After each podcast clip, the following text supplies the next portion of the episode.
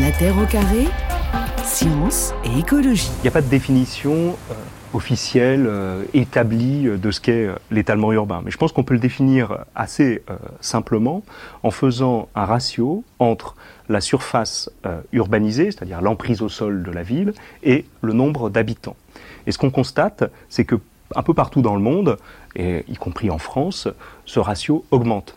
Ça veut dire que les villes s'étalent, c'est-à-dire qu'il y a de plus en plus de surfaces urbanisées par habitant. Et c'était la voix d'Éric Charme, maître de conférence à l'Institut d'urbanisme dans une vidéo de 2009 de la vie des idées. Alors comment justement mettre fin à cet étalement urbain? C'est autour de ce livre qu'on en discute, La ville stationnaire, publié chez Actes Sud et que vous signez donc Philippe Biwix, Sophie Janet et Clémence de Selva.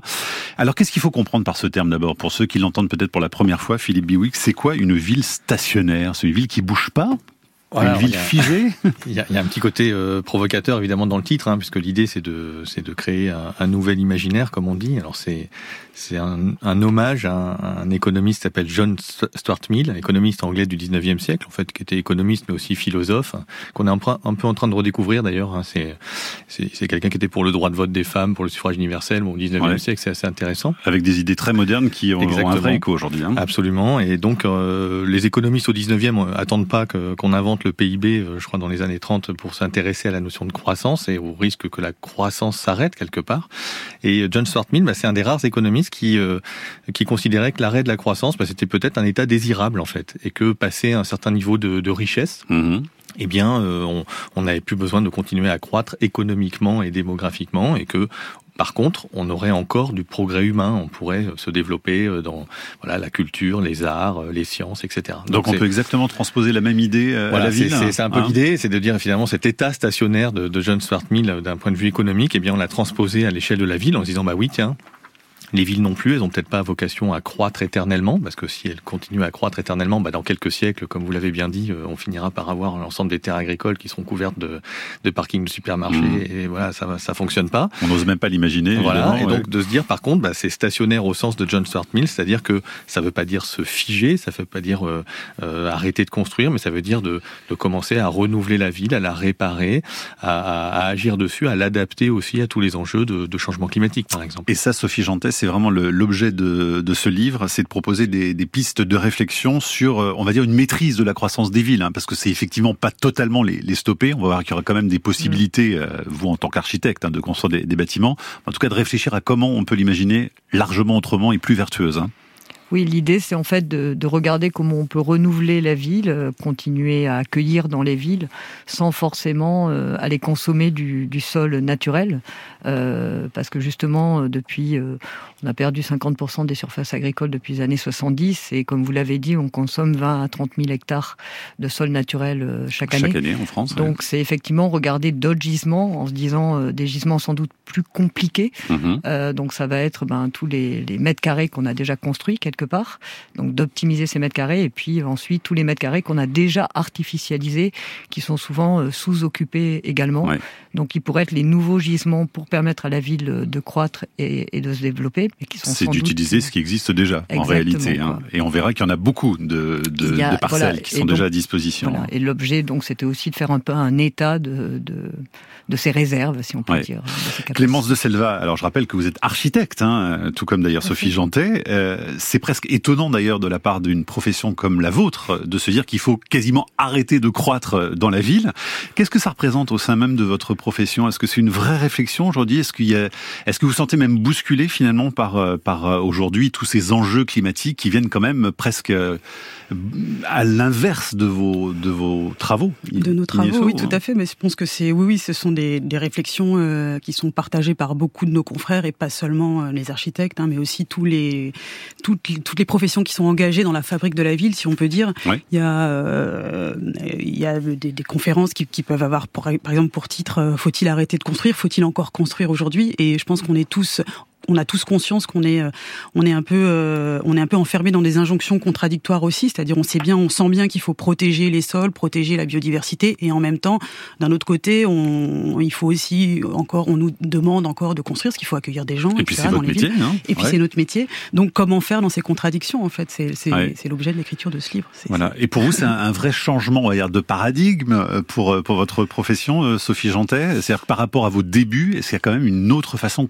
complètement d'imaginer votre travail aujourd'hui? Oui, moi ça fait une vingtaine d'années que je fais de l'aménagement. voilà, effectivement alors, euh, pour des opérations de renouvellement urbain, elles ont toujours existé, donc on est quand mmh. même, on a toujours euh, continué à intervenir dans des milieux existants, mais, mais on a aussi continué à intervenir en étalement, en extension. Et euh, aujourd'hui, notamment avec la, loi climat résilience et le, mmh. et le ZAN, on pourra bientôt plus construire en extension ou très peu. Le ZAN, euh, c'est zéro artificialisation nette, hein, zéro artificialisation. Euh, qui a été voté dans le cadre de cette loi et qui est à mettre en place. Euh, donc on doit réduire en fait hein. notre consommation de sol donc de moitié d'ici 2030 et avoir une neutralité en 2050 en ayant la possibilité, pourquoi le net? C'est-à-dire qu'on aurait la possibilité d'artificialiser, mais il faudra renaturer en compensation de cette artificialisation. Et vous, vous allez encore plus loin que ça, on le verra avec vous, puisque vous proposer le zéro artificialisation euh, brute, hein, ce qui est encore une façon d'être encore plus euh, concret. Oui, en fait. Hein. Bah, peut-être en quelques mots, ça c'est pourquoi est-ce qu'on a encore un autre terme un peu provocateur, hein, c'est que euh, finalement le, zéro artificialisation net, c'est la, logique territoriale du zéro émission net. On pourrait dire, mmh. on veut être aussi neutre en carbone en 2050, on a des engagements. Donc l'idée c'est de réduire les émissions de CO2 considérablement et ensuite de compenser par des puits naturels ou artificiels éventuellement, si on est très technophile, mais on va dire plutôt naturel, donc les forêts, les océans, etc., de compenser les émissions résiduelles de l'humanité pour atteindre la neutralité carbone à l'échelle de la planète. Voilà.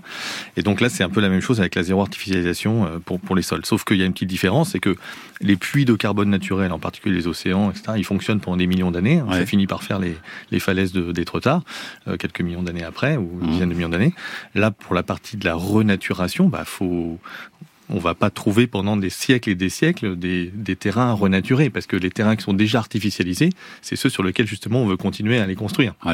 Donc il y a un sujet de, de flux, hein, finalement, de, de, potentialité qui va être, euh, qui risque d'être un peu limité. Donc nous, ce qu'on ce dit, c'est que d'une part, les mécanismes de compensation. Qu'est-ce que c'est qu'une renaturation hein On va pas convoquer Rousseau en disant c'est quoi euh, la nature, mais bon, c'est un peu compliqué. Puis on voit qu'avec le changement climatique, euh, voilà, finalement, de, se dire un état de, de biodiversité, qu'est-ce qui va devenir sur le sur le temps long.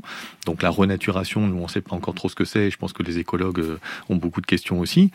La loi a résolu le truc. Elle a dit c'est l'inverse de l'artificialisation. Mmh. une fois qu'on a dit ça, on n'a pas dit grand-chose. Et, puis, euh, donc, quels mécanismes sont réellement utilisés? Et puis, euh, le fait qu'on n'aura pas forcément beaucoup de de terre en réalité à renaturer et qu'une fois qu'on aura récupéré quelques carrières, quelques friches industrielles, bah finalement, il faudra bien artificialiser euh, zéro tout court. Et donc d'où ce zéro artificialisation brute. Et finalement plus tôt on le fera, et eh bien moins on abîmera les terres agricoles qu'on est en train de, de grignoter. Philippe Biwix, puisque le, le sujet c'est l'étalement urbain, je voudrais qu'on rebondisse sur euh, ce que disait tout à l'heure dans le répondeur de la Terre au carré cet auditeur qui critiquait la ligne Bordeaux-Toulouse, il disait ça sert absolument à rien, c'est complètement débile pour pouvoir gagner 15 minutes. Vous qui travaillez dans le domaine des transport et dans le ferroviaire en particulier. Euh, comment vous réagissez à, à cet appel? Parce que c'est un vrai étalement aussi, hein, pour le coup. Euh... Bah c'est en fait euh, c'est une illustration du, du, fait que, comme euh, Clémence disait tout, parlait tout à l'heure d'injonction contradictoire, sur le fait qu'on est toujours multicritères, c'est-à-dire que c'est un peu comme sur les, les, questions des énergies renouvelables, par exemple. Eh bien, elles sont jamais parfaites, elles ont une consommation de sol. Mais là, qu'est-ce qu'on répond à cet auditeur? Effectivement, l'idée c'est de pas du tout agrandir la ligne et de rester sur un temps de trajet équivalent à ce qu'on vit aujourd'hui ou est-ce qu'il faut quand même faire des concessions et euh, bah, je pense que alors d'abord c'est un vrai impact sur l'artificialisation. J'ai pas les chiffres en tête exactement, euh, mais c'est plusieurs euh, c'est plusieurs milliers d'hectares de, de, mémoire, hein, de, hum. donc c'est effectivement pas neutre. Et la question c'est est-ce que ça va effectivement permettre d'économiser du CO2 de manière drastique ailleurs, soit sur le trafic passager hum. par bah, de, du report par exemple modal de l'avion sur des Paris-Toulouse, soit parce que ça permettra de faire plus de fret ferroviaire. C'est aussi une autre possibilité par rapport à la saturation. Le problème, c'est qu'aujourd'hui, voilà, toutes les études socio-économiques qui peuvent être menées, euh, souvent sous-estiment la question de l'effet rebond. C'est ce qui s'est passé par exemple sur la sur la ligne Paris-Bordeaux, euh, où on a finalement pas forcément vidé les, les, les aéroports, mais on a mm. surtout aussi beaucoup plus de monde qui fait euh, qui fait Paris-Bordeaux. Donc les questions des, des, Donc des c'est lignes quoi grande votre vitesse. réponse claire à cette question Euh, alors bah, à titre personnel, Sans botter en euh, je suis un touche. peu partagé. Ouais, je- Ouais. Je, botte un peu en touche parce que voilà, j'ai mon employeur aussi. Non, mais euh, voilà, c'est une décision, euh, c'est une décision étatique. Il y a des enquêtes publiques qui ont été menées. Euh, moi, à titre personnel, je pense que c'est c'est une erreur, euh, que c'est un projet d'un autre temps. Mais euh, à titre professionnel, je, je Mm. suivrai ce que me dit mon employeur. C'est qui votre employeur, pour être tout à fait clair une filiale de la SNCF. Voilà, pour comprendre un petit peu pourquoi vous avez un petit peu de mal à répondre à, à cette question. La ville de Rennes est face à un dilemme. Sa population augmente. Chaque année, il faut construire 4000 logements supplémentaires. L'une des solutions, prendre de la hauteur. Dans ce quartier, l'ancienne caserne a été rasée pour construire à la place des petits immeubles.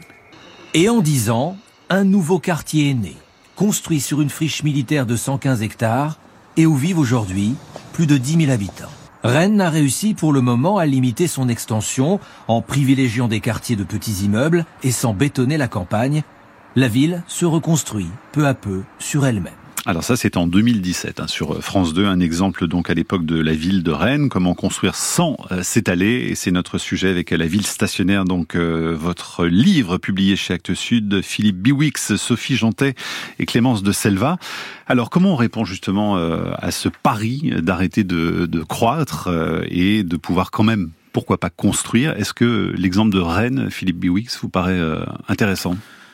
Oui, il est, il est, il est évidemment intéressant parce qu'on a été chercher de- d'abord des, des gisements euh, de sol euh, déjà artificialisés existants. Et donc c'est vrai qu'il y a des anciennes casernes, il y a des anciennes euh, industries, il y a des choses qui se sont désindustri- désindustrialisées. Donc euh, donc c'est extrêmement intéressant. Mais pour nous, c'est c'est presque ça devrait presque être, être l'étape 3 finalement de, de de l'économie finalement de, de construction ou de l'économie de sol, c'est-à-dire qu'on pourrait d'abord aller chercher euh, de tout ce qui est vacant, tout ce qui est euh, sous-occupé. Alors on parle très souvent des logements vacants, il y en a à peu près euh, euh, 3 millions en France, dont 1 million qui est vraiment euh, vacant depuis très longtemps, depuis Mhm. au moins plus de deux ans. Donc on pourrait aller chercher des choses comme ça. Et il faut savoir qu'aujourd'hui en France, on construit euh, de l'ordre de 350 000 logements par an, mais que dans ces, quand on, remplit ces 350 000 logements, on en vide 50 000 ailleurs en France. hein. Donc il y a, il y a deux effets en fait qui, qui font ce besoin incroyable de logement, qui est que quand on a un habitant de plus euh, en France, eh on a besoin de mettre deux logements en chantier. Donc pour un habitant, on met deux, Deux logements, deux en chantier. Voilà, hein. exactement. Euh, c'est un effet de décohabitation, c'est-à-dire que finalement on a des ménages qui sont de plus en plus petits pour des questions de vieillissement, pour des questions de nombre d'étudiants, pour des questions de, d'évolution socio-démographique diverses et variées, séparation, etc. Et puis on a la métropolisation et quelque part la littoralisation aussi, hein, donc le fait qu'on a voilà une pression sur euh, sur les métropoles et sur les et sur les côtes, euh, qui fait que on, voilà on vide d'un côté les populations finalement. Alors ça se fait pas évidemment, ça se fait de manière naturelle hein, à travers le- l'emploi, etc. Mais c'est c'est ça qui se passe quoi. Ouais, Sophie Jantet, euh, ça veut dire qu'il y a trop de logements aujourd'hui par rapport au, au nombre de personnes? Ça correspond pas à une démographie réelle du, du pays? Alors, trop de logements, euh, en tout cas, il y a un constat, c'est c'est celui-ci, c'est qu'on met effectivement deux logements en construction pour une personne en plus euh, Ouais. par an. Donc, euh, c'est sans doute qu'il y a une mauvaise répartition, euh, quelque part, des populations là où se trouvent les logements. Donc, euh, lié sans doute à une forte attractivité des métropoles depuis un certain nombre d'années et du littoral, du coup, qui concentre les populations et qui, euh, qui provoque en fait des, des zones de tension euh, en matière de logement et en matière de, de terrain et voilà en matière d'accessibilité au, au logement. Et après, par contre, il y a quand même cette question euh, du donc on va dire mauvais équilibre ou mauvaise répartition entre les logements disponibles et puis les- les- la concentration des populations. Et puis même là où se concentrent les populations, finalement, il y a quand même de la vacance des logements, c'est-à-dire Ouais. il y a des logements qui sont vides. Euh, il y a quand même 300 000, je crois, logements vacants sur les 1 million euh, qu'a cité euh, Philippe, qui se retrouvent dans des zones tendues, donc dans des métropoles ou sur des littoraux tendus. Donc Mhm. euh, voilà. Et on a aussi surtout un phénomène de décohabitation. Et là, nous, dans les réserves qu'on a pu un peu explorer, effectivement, il y a euh, euh, euh, huit- euh, je ne veux pas dire de bêtises, mais euh, 8 millions euh, de, de logements euh, sous-occupés. Mhm. Euh, et puis si on prend ceux suroccupés, on est à 7 millions de sous-occupés avec une capacité de loger peut-être 10 millions de personnes. Alors c'est très théorique, mais en fait on voit bien qu'avant on avait euh, 3 personnes à peu près euh, par ménage dans les années euh, 75 et aujourd'hui on est plutôt à 2,2. Donc avec toutes les raisons effectivement évoquées. Donc il y a à la fois euh, des capacités dans la sous-occupation des logements actuels et dans les logements qui sont carrément inoccupés, et ça même dans des zones où on a une tension du logement finalement. Alors pour illustrer ce sujet des logements vacants, je vous propose d'écouter un extrait de la chronique d'Emeric Lompré. C'était dans Par Jupiter en novembre 2021 et vous pourrez la commenter juste après. Il y a 10% de logements vacants en France. C'est 10 fois plus que le nombre de SDF. Non, mais là, je parle pas des résidences secondaires, mais des logements vacants qu'on pourrait utiliser pour loger des êtres humains, toi, par exemple. Il y en a 3 millions en France. Donc ça, c'est la bonne nouvelle, c'est qu'on a les moyens de loger plein de gens. Et j'ai mené mon enquête avec une pipe et un impair. La grande majorité des logements vacants se trouvent dans le Grand Est. Ça, c'est la mauvaise nouvelle. Euh... Ouais, ça va, on va pas commencer à faire les fines bouches non plus les clodos. Hein. Eh, vous préférez quoi? Habiter sous une tente à 0 degré gare de Lyon ou au chaud à Charleville-Mézières? Putain, c'est dur comme question. Voilà, et tout ça c'est basé sur de vraies données, hein, Émeric Lompré, donc dans Par Jupiter. Euh, est-ce qu'il y a une vraie euh, disparité géographique, euh, Clémence de Selva, justement, sur ces logements vacants ou pas? bah Alors c'est exactement ce que disait Sophie à l'instant, et c'est ils sont pas forcément aux, bons endroits en fait. les logements vacants. C'est pas suffisamment attractif. Bah, ils sont ils sont ils sont un peu partout, et effectivement, en fait, enfin, les chiffres sont éloquents quand on dit que quand on construit voilà 350 000 logements, on en vit d'ailleurs. Donc, mais le problème c'est qu'on les vide, c'est-à-dire c'est un couple qui va plutôt s'installer mmh. euh, dans un pavillon qu'on vient de construire et qui va délaisser un logement qui aurait pu être réhabilité dans un dans une petite, euh, en général une plus petite ville, etc. Donc euh, ils sont pas forcément aux bons endroits. C'est pour ça que, alors c'est un peu l'objet justement du livre, c'est de la ville stationnaire, c'est de dire que il faut s'adosser aussi sur sur sur un voisinage, c'est-à-dire que il s'agit il s'agit plus de plus construire, mais au contraire s'adosser en fait au territoire, s'adosser au voisinage et en fait faire de la coopération territoriale pour aller chercher les logements là où ils sont euh, justement. Donc alors, il faut une part d'acceptabilité dans le fait aussi de, de bouger euh, pour pouvoir aller dans ce qui bah, existe. en tout cas, faire en sorte poser les conditions pour qu'il y ait une meilleure répartition en fait euh, des populations. Parce qu'un logement vacant, c'est un logement, enfin la réhabilitation d'un logement vacant le remettre sur le marché, c'est c'est aussi euh, faire l'économie de la construction d'un logement. Donc tout ce qu'on va utiliser euh, dans le patrimoine qu'on a déjà, euh, c'est tout ce qu'on n'aura pas à construire, tout ce qu'on n'a pas à, tout ce qu'on n'aura pas à émettre et tout ce qu'on n'aura pas à utiliser comme comme ressource. Donc c'est évident que euh, donc la, la question qu'on pose, c'est euh, c'est un peu est-ce que enfin le changement de paradigme en fait quelque part, c'est de dire plutôt que de faire l'effort de construire des logements là où il y a des emplois, pourquoi mm. est-ce qu'on n'irait pas plutôt faire l'effort de aller mettre voilà une animation, des emplois, euh, un cadre de vie euh, dans des endroits où il y a déjà des. Je rebondis d'ailleurs sur le message de Nicolas qui est arrivé sur franceinter.fr. Il dit afin de limiter la propagation urbaine, il serait bon dans un premier temps d'interdire toute nouvelle zone commerciale ainsi que limiter, interdire, dissuader les résidences secondaires qui poussent les autochtones à construire en campagne, étalant ainsi la surface artificialisée, ne pouvant plus loger sur des villes comme La Rochelle, Bayonne et j'en passe, écrit-il. On bétonne, on bétonne, on bétonne, alors que des milliers de logements sont vides toute l'année. Là aussi, sur les résidences secondaires, Philippe Biwix, il y a un enjeu fort hein. oui, il y a à peu près euh, les mêmes chiffres. Euh, c'est-à-dire qu'il y a 3 millions de logements vacants, il y a 3,6 millions de résidences secondaires hein, dans la définition de, de l'INSEE. Alors, résidences secondaires, ce ne sont pas que des longères normandes et des, et des beaux euh, et, des, et, des, belles maisons à côté de La Rochelle ou, ou des belles bayonnaises. Il y, a, il y a, aussi beaucoup de petits appartements de, de mhm. tourisme. Hein, donc il y a tout ce qui est en station de ski, tout ce qui est en voilà, etc. Mais euh, effectivement, une partie de ce parc pourrait être pourrait être remobilisée.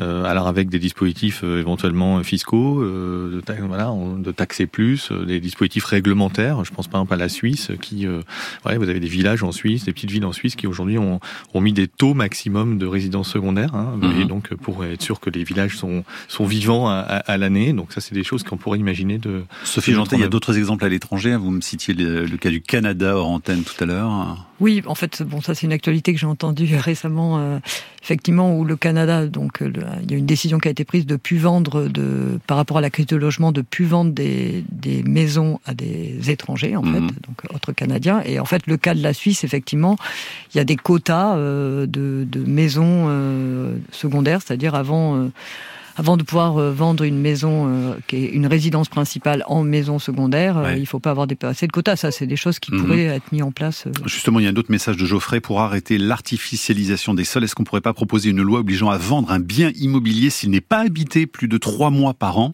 mhm. ce qui permettrait de libérer quantité de logements et donc d'arrêter d'en construire toujours de nouveaux? Là encore, c'est des, des, pistes intéressantes à explorer pour vous? Alors oui, c'est des pistes. Après, je pense que ça, ça ferait du bruit, hein, ce genre de mesures.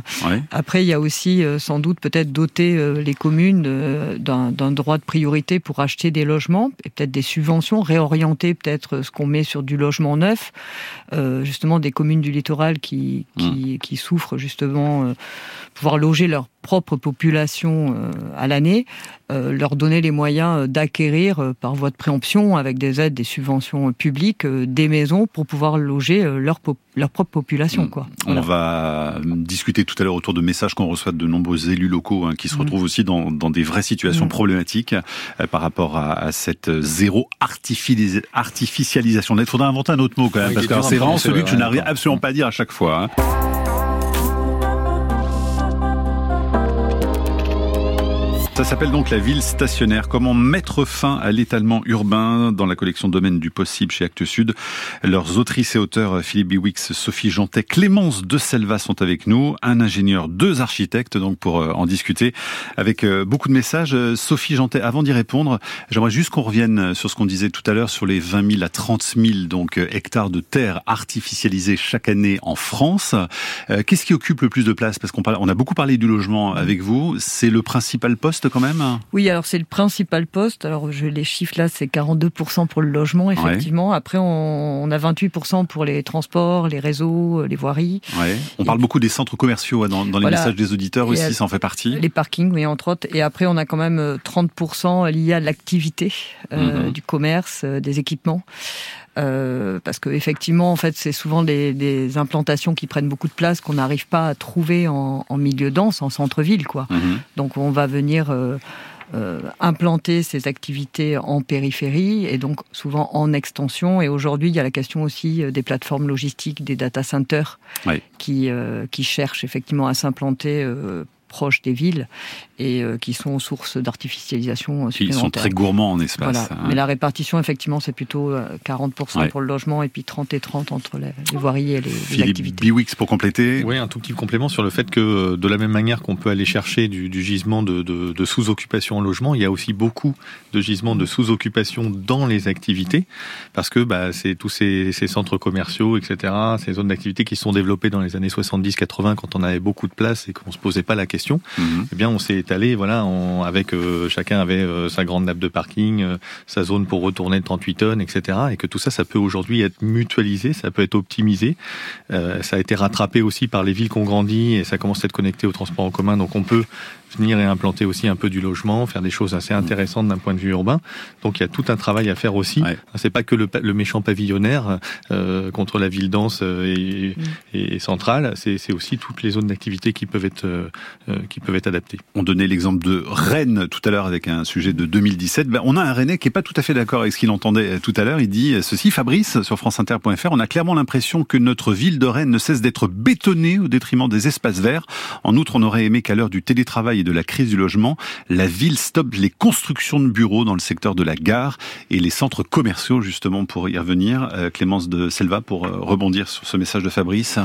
Oui, ben la, densité, en fait, euh, enfin, depuis la prise de conscience en fait sur l'étalement urbain, c'est vrai que la densité a toujours été vue comme une solution, un peu la, solution soutenable à, cette histoire d'étalement. Et de fait, la densité, elle peut être vertueuse. D'ailleurs, c'est ce qu'on fait, ce qu'on mhm. fait assez bien maintenant. Sauf que euh, il y a la question de finalement, il y a une sorte de de, de, de, de, de limite un peu de contre-productivité où on peut se dire bah, peut-être que trop de densité finalement toujours au même endroit et concentré toujours au même endroit, c'est peut-être un peu contre-productif parce que finalement, depuis tout ce temps, depuis 20 ans qu'on se un peu d'étalement urbain, on s'aperçoit qu'on densifie, mais on continue finalement à étaler et, euh, et on concentre en fait aussi la densité euh, toujours au même, euh, aux mêmes endroits. Donc effectivement, on focalise souvent notre attention sur ces grandes opérations d'aménagement de centre-ville proches des gares souvent, qui en sont nous faisant croire que c'était vraiment la chose la plus écolo qu'on puisse mais faire. Mais alors, je pense que c'est quand même, il faut pas oublier que c'est quand même, voilà, c'est quand même des endroits qui sont bien situés, qui sont proches des infrastructures, proches des mmh. commerces, proches des services. Après, la question, c'est en fait peut-être qu'on pourrait se partager en fait cet effort de construction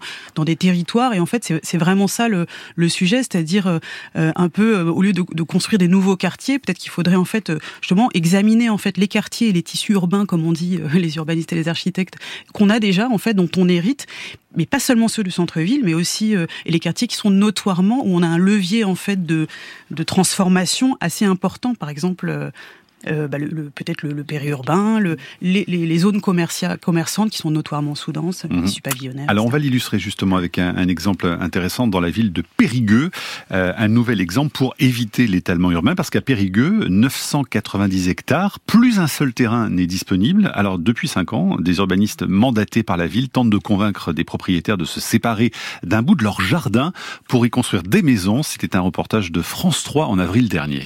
Ces retraités viennent de vendre le fond de leur jardin à un couple et dans un an, ils auront ici de nouveaux propriétaires. Et oui, je vois bien là la parcelle. Voilà, nous avons mis une ficelle pour délimiter à peu près. Pour bien se rendre compte, oui. Et là, il a été morné. Et cette parcelle représente à peu près une superficie de 310 mètres carrés. Ils vont avoir un bout de leur jardin ici, voilà. Voilà, tout à fait. On a dit, ben, on va se séparer de cette partie où on était peu finalement. Mais on aurait pu le vendre dix fois. Hein. Sur les 600 propriétaires qu'elle a rencontrés, un quart a accepté l'idée de voir un nouveau logement se construire dans le jardin. Une solution pour éviter la fuite des familles en dehors des villes. C'est une solution, Philippe Biwix? Construire sur des, des, parcelles de jardin, par exemple Oui, bien sûr. On peut dégager beaucoup d'espace comme ça On peut en dégager un certain nombre. Alors, c'est plus dans des parcelles peut-être qui ont été construites euh, dans les années 60-70, euh, quand c'était vraiment des parcelles de 1000 mètres carrés. Hein. C'était le mhm. rêve de Proudhon aussi, d'ailleurs. Il disait, donnez-moi un dixième d'hectare et je serai très heureux pour mhm. mettre mes moutons. Aujourd'hui, les parcelles, elles sont un peu plus petites, donc il fait effectivement aller chercher ces, ces, ces solutions-là. Il y a aussi des questions de, de mobilité résidentielle, hein. c'est-à-dire que bah, on n'est pas obligé d'habiter dans sa maison euh, peut-être toute sa vie, une fois que les enfants sont partis, euh, qu'on vieillit, on a peut-être envie de revenir au centre-ville, pas être obligé de prendre sa voiture pour faire les courses, pas loin du kiné, de la pharmacie, que sais-je. Donc il y a aussi toutes ces idées-là de dire que euh, ça peut être une vente d'un bout de terrain, mais ça peut être aussi euh, un grand logement qui va se séparer en deux, en deux logements pour faire un, un, appartement, un petit appartement mhm. pour accueillir un couple ou un étudiant. Voilà, il y a, y a mille solutions en fait possibles dans cette dans ce dans ce tissu urbain. Sophie Jantet, s'il fallait exercer une sorte de hiérarchie finalement de ce qu'il faudrait faire de mieux pour faire face aux enjeux environnementaux aujourd'hui, ce serait quoi la, la priorité numéro un? Pas construire du tout? Est-ce que la deuxième ce serait réhabiliter et la troisième construire? Vraiment alors euh, c'est peut-être même les deux premières ensemble, euh, pas construire et réhabiliter. Mhm. Euh, en fait, si on si on, mesure un peu le poids environnemental de la ville et de la construction, bah, c'est des ressources, c'est de l'énergie, bon, c'est de la, on matière. On émet forcément aussi des gaz à effet de serre. Voilà, donc si on, prend sous l'angle des matériaux ou des ressources, effectivement, pas construire déjà, mhm. bon, bah, on fait l'économie des ressources quelque part, donc ça serait sans doute avant de, de effectivement de d'optimiser, on va dire, euh, les planchers, les murs dont on dispose déjà et les logements qui sont sous-occupés, voir comment on, pourrait euh, mieux occuper ces logements avant tout. Et puis après, effectivement, euh, c'est sans doute de construire, si on doit construire, c'est sans doute de construire bon, bah, de manière vertueuse. Maintenant, il y a des réglementations de toute manière qui, qui, qui nous invitent à, à, construire quand même de manière vertueuse. Choisir des bons matériaux. Voilà, mais après, sans doute aussi là où on a euh, des transports en commun, là où on a déjà euh, de la voirie, là où on a des réseaux, mhm. ce qui euh, aussi en termes de ressources finalement impacte moins parce qu'on dispose déjà de ces équipements. Et puis, et donc là, ça veut dire effectivement réinvestir des lieux peu construit, donc soit dans des, dans des zones pavillonnaires avec des exemples comme vous l'avez euh, cité, où on peut construire au fond d'un jardin ou devant un jardin ou à côté d'une maison pavillonnaire ou accolé à une maison pavillonnaire, mais aussi c'est les zones d'activité économique où on a finalement, elles sont construites à hauteur de 20% quand on regarde les, les emprises de leur foncier pour certaines, hein, donc il y a de quoi faire quelque part en termes de terrain. Et euh, ce sont des zones équipées, maintenant il y a même des transports en commun qui vont dans ces zones-là, donc il y a un mmh. vrai intérêt à les réinvestir. Donc dans l'ordre des choses, sans doute quand même de partir sur la construction existante parce qu'on a quand même un gros défi en termes de rénovation euh, énergétique aussi. Il euh, va falloir qu'on multiplie par 20 nos efforts euh, effectivement de rénovation thermique des logements. On parlait des passoires hier. Voilà, pour atteindre nos objectifs stratégie nationale bas carbone, entre autres. Donc, ben, ça passe avant tout par de la réhabilitation de l'existant qui mmh. permettrait de le mettre à niveau sur un plan énergétique aussi. Sauf que Clémence de Selva, même réhabilité, ça fait qu'on consomme de l'énergie, des ressources, donc on a forcément un impact carbone donc on est loin d'être euh, très vertueux quand même, même en réhabilitant simplement. Bah, euh, non, je pense que c'est ce qu'on a de mieux, euh, de mieux à faire, parce qu'on on utilise toujours moins que quand on construit.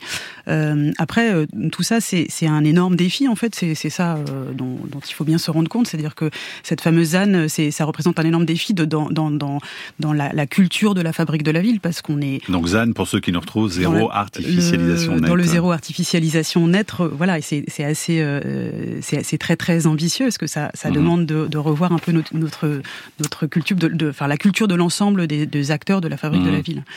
Euh, Philippe Biwix, il y a un message de, Gilles qui est vraiment intéressant parce qu'il dit comment une ville peut rester stationnaire lorsqu'un nombre croissant d'individus veulent s'y installer Qu'est-ce qu'on fait lorsque tout ce qui est vacant a été utilisé? Est-ce qu'il faut rendre cette ville moins attractive? Oui, alors Comment on peut rendre une ville moins attractive volontairement C'est justement une des, une des thèses du, du, du livre, c'est de dire qu'en fait on peut pas laisser justement euh, Rennes, La Rochelle, euh, Bordeaux ou Bayonne euh, toutes seules face à ce défi de, du mhm. zéro artificialisation, parce qu'effectivement la, la, pression est, est, monumentale, et donc il faut ajouter une couche bah, d'aménagement du territoire, de se dire est-ce qu'on peut réfléchir maintenant, orienter toutes les politiques publiques vers une meilleure répartition des populations. Euh, en donc ayant... concrètement, ça voudrait dire quoi? Eh bien, rendre une ville moins attractive, la rendre plus chère, moins accessible, donc. Euh... euh alors, on peut faire. Il euh, y a, y a un, un, mot assez assez joli qui s'appelle le démarketing territorial. Hein, mhm. donc, c'est l'inverse du marketing territorial. Il faut, faut, comprendre qu'en fait, les, les métropoles, ça, ça, fait partie la métropolisation, ça fait partie des politiques publiques.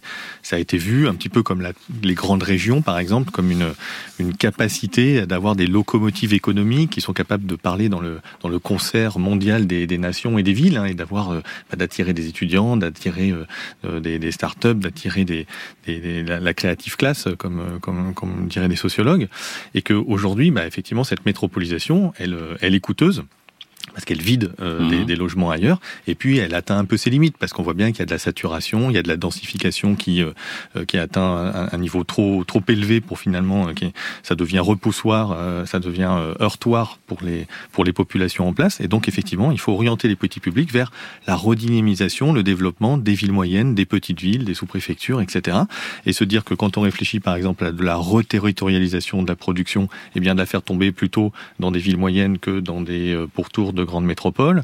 Euh, ça peut être de réfléchir à aller euh, délocaliser un certain nombre d'emplois au fur et à mesure, notamment les emplois publics, mmh. les emplois de, de, grandes entreprises dans un certain nombre de, de villes. Donc c'est encore de la décentralisation finalement. D'une certaine ça, hein. manière, voilà. souvent, quand derrière décentralisation, on entend plutôt des questions un peu de, de prérogatives en termes de, pouvoir de décision. Voilà. Donc là, c'est plutôt de la décentralisation économique en disant il y a la question des emplois, des services, les services médicaux, les services culturels. Voilà, de se dire que demain, on doit avoir euh, de, vraiment de quoi alimenter finalement une vie bonne, euh, y compris à Charleville-Mézières, pour répondre c'est ça. À, la petite euh, à la chronique euh, d'Éric Lampré. Alors Pauline nous envoie un autre message. En tant qu'élu local, je constate justement que ce ZAN fait peur aux maires, notamment de communes rurales, parce que les finances municipales reposent sur la dynamique de croissance des communes. Quelles recommandations vos invités peuvent donner sur l'évolution de ces finances locales pour qu'elles ne soient plus un frein dans le cadre de ces politiques oui, ben en fait, c'est forcément. En fait, une des raisons de l'artificialisation aussi, c'était euh, une ouverture euh, des terrains à l'urbanisation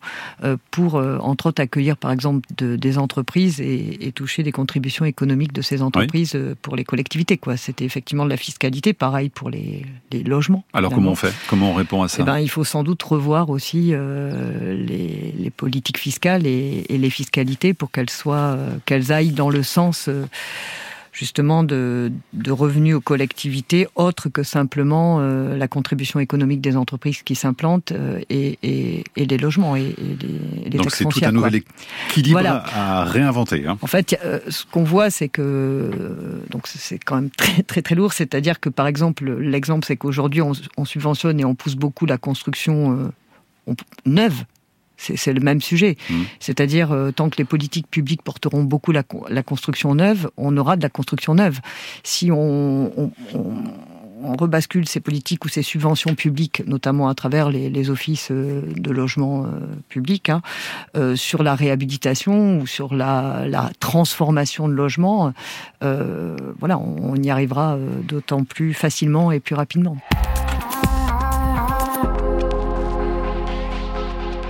Allez, encore quelques minutes avec nos invités Philippe Biwix, Sophie Jantet, Clémence de Salva pour parler donc de la ville stationnaire et comment mettre fin à l'étalement urbain. Euh, Delphine nous dit dans le Finistère, les maisons secondaires sont un véritable ghetto qui empêche les résidents à l'année de se loger. Ça fragilise les services et les structures. Il est grand temps de fixer des quotas, de les surtaxer vraiment à 200% comme au Pays de Galles. Par exemple, vous confirmez hein?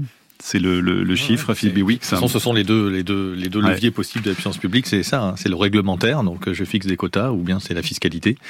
Alors 200% sur la taxe d'habitation, je pense qu'il ouais. y a plein de gens qui peuvent se le payer une fois mmh. qu'on a acheté sa maison dans le Finistère, mais, mais ça peut faire partie en tout cas des mécanismes qui remettent des choses sur le marché. Ouais. Damien dit contre cette artificialisation, il y a l'habitat léger, yurt, tipi, tiny house, et aussi l'habitat réversible. Ça, ça s'applique particulièrement pour les ceux qui ont, qui aimeraient en tout cas avoir une sorte de résidence secondaire. Bah, Sophie Jantet. En fait, euh, oui, si, enfin dans les communes où on acceptera encore les résidences secondaires, si on est dans un monde où on les accepte plus, en tout cas là où c'est tendu, effectivement, on pourrait imposer au moins des constructions biosourcées mmh. pour avoir un impact environnemental moindre. L'avantage des, des, constructions légères, souvent, ce qu'on oublie, c'est qu'elles sont petites, en fait, et c'est un peu ça euh, leur vertu, finalement. Sinon, elles nécessitent quand même souvent, euh, malheureusement, des fondations et puis des, des ouais. tuyaux. Euh. Ce qui est intéressant dans, dans, cet ouvrage aussi, Clémence de Selva, c'est que vous dites finalement, on est dans une dépendance au béton, puisqu'on parle d'artificialiser tout ça, comme on est dépendant au pétrole et aux énergies fossiles. Hein. C'est exactement le même sujet, au oui, fond. On prend hein. souvent la référence aux, enfin, aux questions énergétiques et, et, et, on se dit que sortir, on voit bien que tout ça est très, très imbriqué et que sortir sortir de notre dépendance à l'artificialisation, ça va être à peu près aussi ambitieux et difficile que de sortir de notre dépendance aux, aux produits pétroliers. Ouais mais assez enthousiasmant aussi. Oui, alors ça revient d'ailleurs dans, dans, les messages. François, je suis urbaniste, j'accompagne les communes dans la réalisation de leur plan local d'urbanisation les plus. Une pédagogie à la densification avec un impératif auprès des élus et de la population, faire mieux avec moins, impose, dit-il, sans changer de méthode, notamment dans l'écriture des règles et orientations garantes d'une qualité urbaine qui s'impose aux promoteurs et aux lotisseurs. Vaste projet, dit-il, c'est quasiment la conclusion de notre discussion, Philippe Biwix. Hein. bah c'est aussi les enjeux économiques qu'il y a autour de l'artificialisation Hein. C'est-à-dire qu'il n'y a pas que les finances publiques de la collectivité, il y a aussi les finances privées des gens qui vont pouvoir euh, faire la culbute en passant d'un terrain agricole à un terrain euh, à un terrain euh, constructible. Hein, et on est en train de parler de milliards d'euros, sont plus de 10 milliards d'euros, c'est-à-dire l'équivalent des subventions européennes dans l'agriculture, hein, qui tombent chaque année, ouais. alors de manière malheureusement très inégalement répartie, évidemment mais dans le, ben, la, la, poche de, de, ceux qui ont la chance de, de pouvoir vendre ces terrains-là. Donc, euh, si effectivement on n'a pas une profonde remise en question, y compris fiscale, du, du sujet, il est probable que la ZAN euh, se heurte à, à, des de grandes résistances locales, mmh. en particulier dans les petites communes rurales, où effectivement, souvent au conseil municipal, il y a, il y a aussi les propriétaires, ce qui est normal, mais voilà. Et d'où l'idée de rendre également désirable hein, ce projet de stabilité, de ville stationnaire, comme vous le titrez en tout cas dans, dans cet ouvrage. Euh, passionnant, c'est aux éditions Actes Sud, comment mettre fin à l'étalement urbain. Merci beaucoup à tous les trois d'être venus de Bordeaux pour euh, nous en parler. Bon retour à vous. Merci. Merci. Merci. La Terre au carré est un podcast France Inter.